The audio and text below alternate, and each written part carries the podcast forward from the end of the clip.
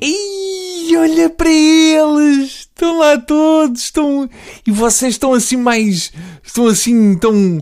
Tão, tão completamente iguais, não estão? Quer dizer, estão mais gordos aqui e ali, onde não valia a pena, de resto estão iguais. Até a roupa é a mesma, cheia de sebo. Quem é que tinha saudades do Bruninho e do Tubo? Quem tinha levanta o braço? Espera lá, afinal não, porque está calor e vocês estão, estão suados com aquela mancha debaixo do... E aquela senhora de camisola de alças não fez a depilação, porque já não está a tempo de praia e ainda tem dois ursos de samarra enroscados no sovaco. Bem, não se habituem mal, porque isto vão ser só duas semanas de tubo uh, e o tema não podia ser mais deprimente, que é eleições legislativas. É despedida, portanto faz sentido que não seja para rir. Vamos então a isto. Uh, que dizer sobre a campanha eleitoral? Eu digo mamas. Sinto falta. Uh, até agora, em termos de mamas, só vi as do Henrique Neto no Expresso e são mamas que não entram nesta campanha. Por exemplo, eu, como ano de férias, só dei pela campanha eleitoral graças à Joana Amaral Dias. Era impossível não dar. Eu estou convencido que a Cristina Ferreira trata os convidados da capa da revista como o seu médico faz comigo mal eu entro no consultório. Olá, então tá bom? Então vá para ali, tira a roupa e já falamos. Eu não quero ser do contra.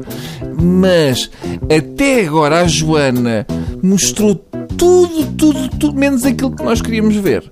A Joana ainda não percebeu que nós queremos é ver mamas. Sem mamas não há voto, Joaninha, lamento. Já aquela coisa de escrever cenas da barriga à caneta de feltro, eu não sei se é esperta. Se eu fosse o agir, contratava o Fernando Mendes, que é para passar a mensagem completa. Seja como for, eu acho que é melhor agarrarem a Joana antes que ela convide o Vils para lhe fazer um mural na barriga. Bum! Ali tudo a arrebentar, a estourar como ele faz com os explosivos e aparece o nome da miúda onde estava o umbigo e o Lenin num baloiço. Quanto à campanha eleitoral em si, o que eu tenho sentido é que estamos a um passo de dispensar eleições. Eu digo isto porque quase tudo o que se ouve dizer por aí sobre os partidos é baseado em sondagens. Já podia haver demissões baseadas nas sondagens. Por exemplo, a coligação, o chamado PAF, tem o apoio das sondagens, mas na rua tem de se esconder.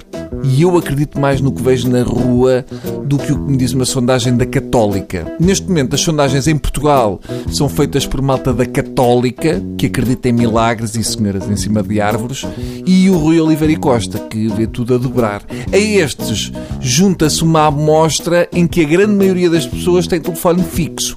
Eu olho para as sondagens e a minha análise permite concluir que cerca de metade das pessoas que têm telefone fixo têm saudades de Salazar.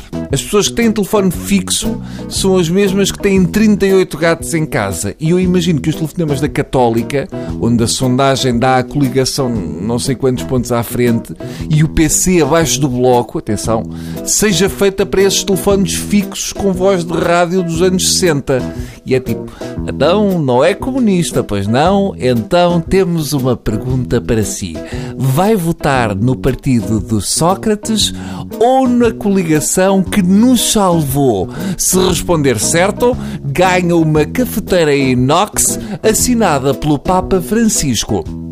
Quanto às sondagens do Rui Oliveira e Costa, eu só acredito nelas quando, por exemplo, por exemplo, se ele aparecer na televisão a dizer que o Bloco tem 4% e seja capaz de fazer o número com a perna, sem cair e sem se esbardalhar na laje. Tá?